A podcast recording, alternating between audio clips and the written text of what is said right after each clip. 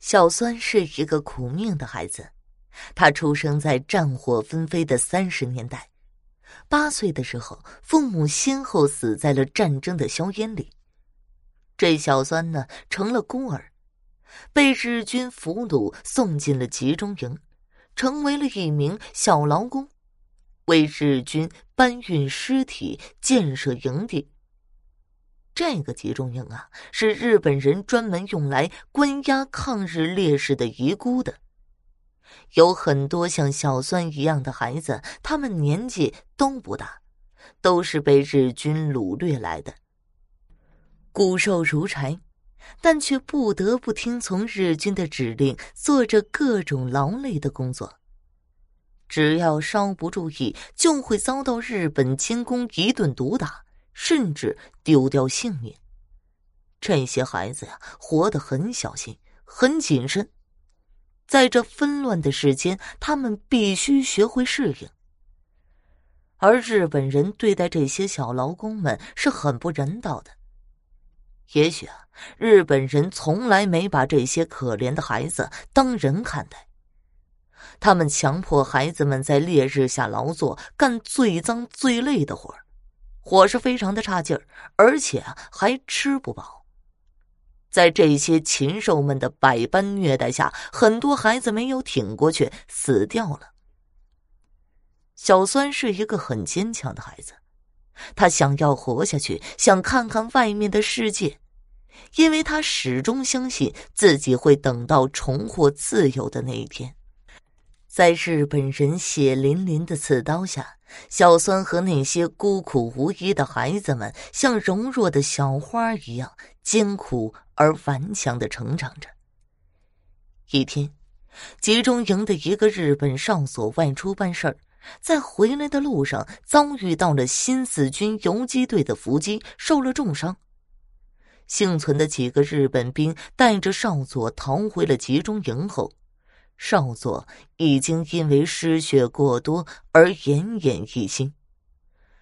集中营的负责人坂田大佐很着急，因为这个少佐呀是自己的一个本家亲戚，自己和他关系非常好，所以坂田要求军医们不惜一切代价把这少佐给救回来。可是军医们犯难了。战争时期，血液储备是非常紧张的，而且这少佐还是 O 型血，只能由 O 型血的人为他献血才行。可是这个集中营的日本兵竟然没有一个是 O 型血，都不符合献血者的条件。眼看少佐生命垂危，坂田大佐急得那像热锅上的蚂蚁。突然呢，他想到了一个办法。集中营里有这么多小支那猪，那里面呢肯定会有 O 型血的。于是他命令军医们把孩子们集中起来，逐一进行排查，寻找合适的献血者。二战时期，血型甄别的技术已经日渐成熟，所以军医们很容易就能查出孩子们的血型。经过筛查后。军医们惊喜的发现了一个 O 型血的男孩，而这个男孩呢，就是小酸。他们连忙报告给了坂田大佐。坂田来到军医们那里，看到了有些怯生生的小酸，他假装慈祥的抚摸着小酸的头，笑道：“小孩你的害怕的不要，我们呢，只想让你帮一个凶忙。”然后，他给军医们使了个眼色，几个军医立刻心领神会。他们驾着小孙去了医务室。日本人想要做什么，小孙并不清楚，但他心里总有一种很不好的感觉。果不其然，到了医务室后，几个军医就把小孙捆绑了起来。小孙害怕极了，他拼命的挣扎。但年少的他根本不是那些军医的对手。一个军医按住小孙，用了装了麻醉的注射器扎在了小孙的胳膊上。只过了不到十秒，小孙就觉得眼前昏天暗地，他眼前一黑，便昏了过去。见小孙昏了，军医把他抱到床上，用一根又长又粗的针管扎进了小孙的静脉里，把他身上的血液一点一点抽出来。小孙还是个孩子，身体里根本没有多少血，而这些刽子手们根本不管小孙的死活。他们几乎抽光了小孙所有的血液，直到觉得够了，这军医才拔下了针头。小孙呢，就这样死掉了。他的尸体被随意的扔到了集中营北边的树林子里。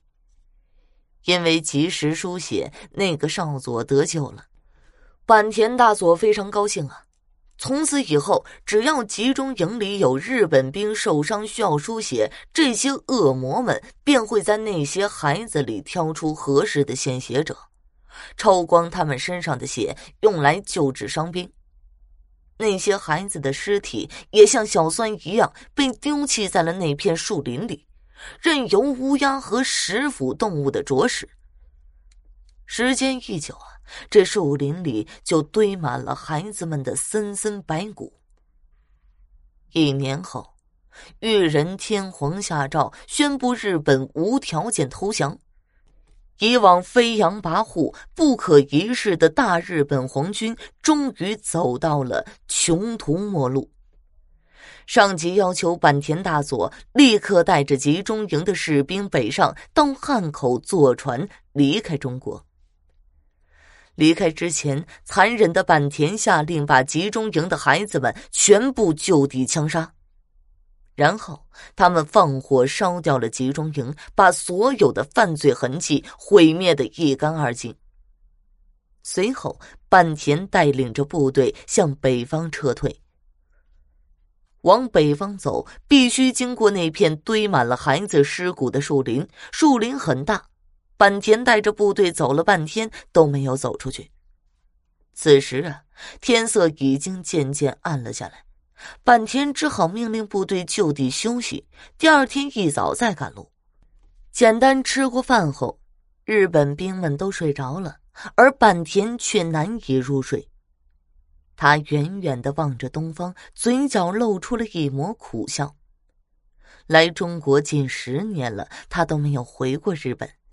现在他终于要回家了，只不过是以一个失败者的身份。坂田慢慢的站了起来，他想四处走走，毕竟他留在中国的时间也已经不长了。坂田举着火把往树林深处走去，走了没多久，他发现周围起了雾，四周一片模糊，什么都看不见。这坂田突然有些害怕，决定返回宿营地。但正当他要往回走的时候，耳边忽然传来一阵阵诡异的笑声，那声音像是小孩子的，但是在夜色的衬托下，却显得极为诡异可怖。坂田忽然想起。这个树林里长眠着无数被他们残害的儿童冤魂，难道是他们来找自己了？坂田发了疯一般的往营地方向跑去，可是跑了半天，他发现自己一直在原地打转。此时雾更浓了。坂田完全被笼罩在了迷雾之中，他拼命的呼叫，希望有人发现自己，可是根本没有人回应他。